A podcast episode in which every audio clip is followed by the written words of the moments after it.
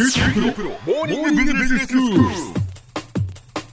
日の講師は久留米大学理事で九州大学客員教授の久原正治先生です。よろしくお願いします。よろしくお願いします。先生今日はどういうお話でしょうか？え最近アカデミー賞がですね受賞が決まったんで、ええ。このお実はいろんなアメリカの時代っていうのはアカデミー賞の受賞作を見ればですね、はい。それぞれの時代の背景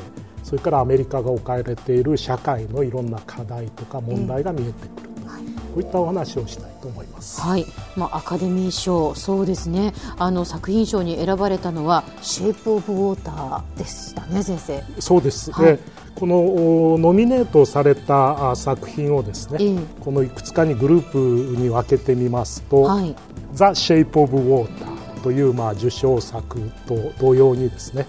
ゲット・アウトとスリー・ビルボード、この3つはですね、少数者があ差別されているという状況を社会のお課題として取り上げてですね、それをそれぞれのお表現方法で映画化したと考えればあいい映画なんですね。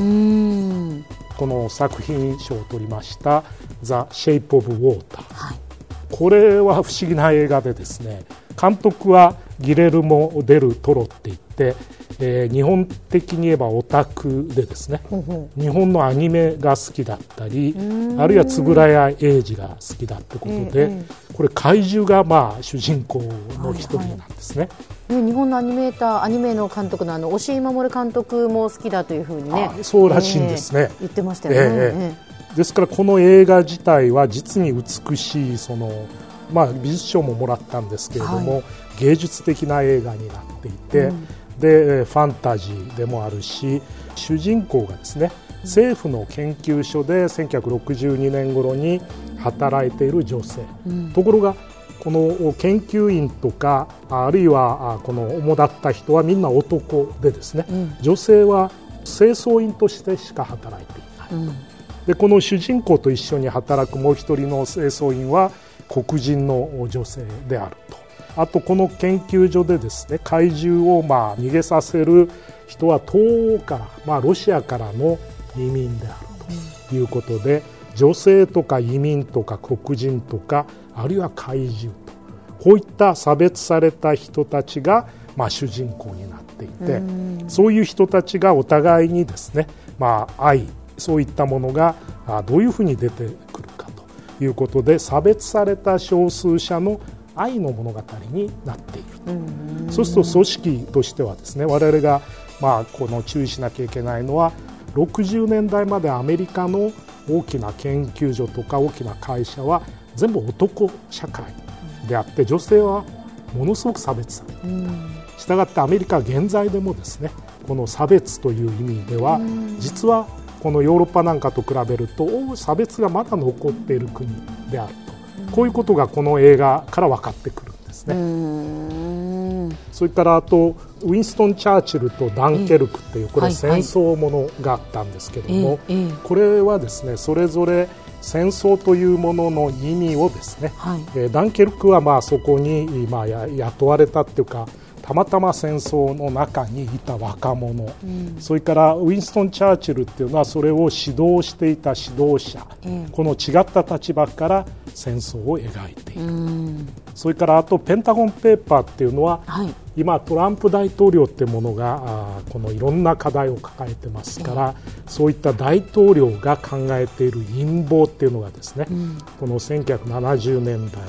ニクソン大統領の時にどういう問題があったかってことをワシントン・ポストというまあ新聞社とそれからそれを取り巻く政治家とのところから見ていると。うん。で「ザ・シークレット・マン」っていうのがあちょうどお3月の初め頃上映してまして、はい。えーアカデミー賞にノミネートされなかったんですけども、うんうん。これはですねウォーターゲート事件の、まあ、情報をですね FBI の副長官代理であったマーク・フェルトっていう人がワシントン・ポストにまあ漏らすことによって、それが最終的にニクソンのまあこの追放につながったと、うん。こういう映画がもあるんですね。ええですから今の時代トランプという時代にはい。なぜこういう大統領の陰謀1970年頃の話が映画化されるのか、うん。これも考えなきゃいけない、そうですね。まあ、そういった非常に時代の特徴とアカデミー賞っていうのは関係があるってこと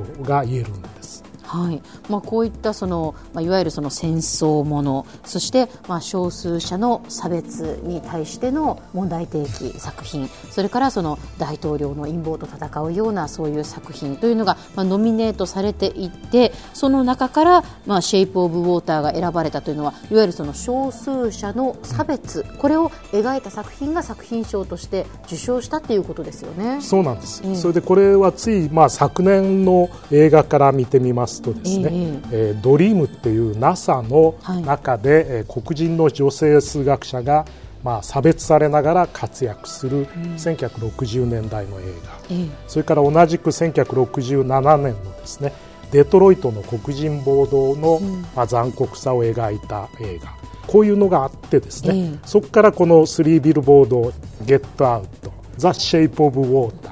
こういった今回のアカデミー賞に作品賞にノミネートされたものは、いずれもですねアメリカの分断と根深い差別を振り返りながらですね、はい。このトランプという非常に平等と多様性を否定するような大統領の下で、社会で何が問題なのかということを描いていてですね非常にこの系列の映画があこのところですね、えー作られているということを我々は注目する必要があると考えております。はいまあ、アカデミー賞から、まあ、今のアメリカを読むということでお話をいただきましたが先生では今日のまとめをお願いします。はい、えーこれは、まあ、あのアカデミー賞っていうのはその時々の政治とかですねあるいは社会の問題点に対する一定の批判っていうものが必ず出ているということに特徴があるという気がしておりましてやっぱりアメリカの時代を読むためにはこういったアカデミー賞がどういうふうになっているかということを見るとですねアメリカっていうものがよくわかるんじゃないかと思います。今日の講師は久留米大学理事で九州大学客員教授の久原正治先生でしたどうもありがとうございましたどうもありがとうございました。さて QT プロモーニングビジネススクールはブログからポッドキャストでもお聞きいただけます QT プロモーニングビジネススクールで検索してくださいお相手は小浜もとこでした。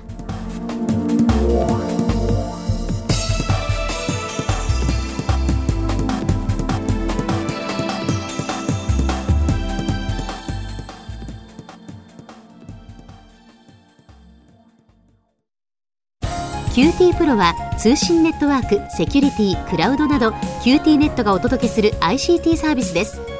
九州中に展開した光ファイバー網を基盤に一番身近なビジネスパートナーとして九州の企業自治体の皆様をサポートします。詳しくは QT プロで検索を。